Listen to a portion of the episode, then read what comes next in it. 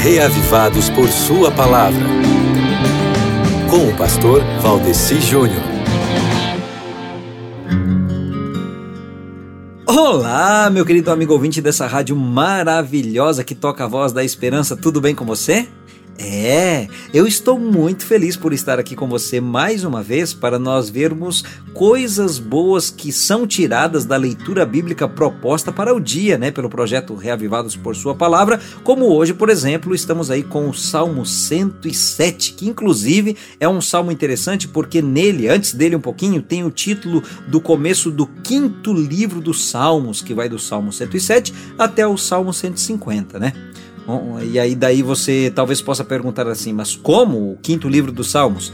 É que você sabe, né, que os salmos são poemas separados que autores diferentes escreveram, que foram sendo juntados ao longo do tempo em coletâneas, e depois que eles tinham cinco coletâneas, eles montaram todas elas juntas num livro só, que é o livro dos Salmos, que foi juntado com outros livros que nós temos aí formando um só livro que é a Bíblia.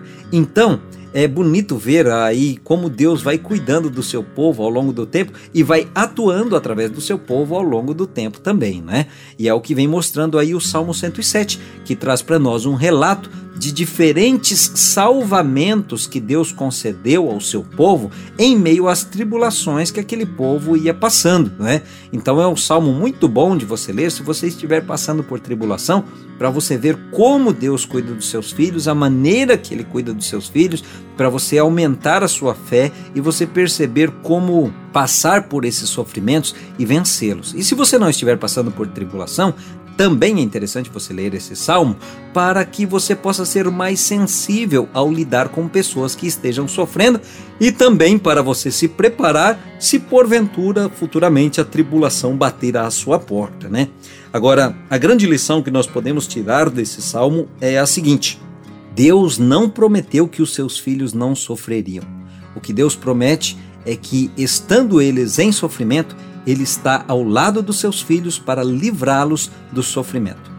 E só pode ver isso quem está ligado em Deus, como o fim do salmo termina colocando que o ímpio não consegue enxergar dessa forma porque está com a sua cabeça anuviada e não consegue entender os planos de Deus. Meu querido, Deus tem um grande plano para a sua vida. Leia o Salmo 107 hoje, porque faz parte do plano de Deus você ler o Salmo 107 hoje, do plano de Deus para a sua vida, e que Deus lhe abençoe ricamente.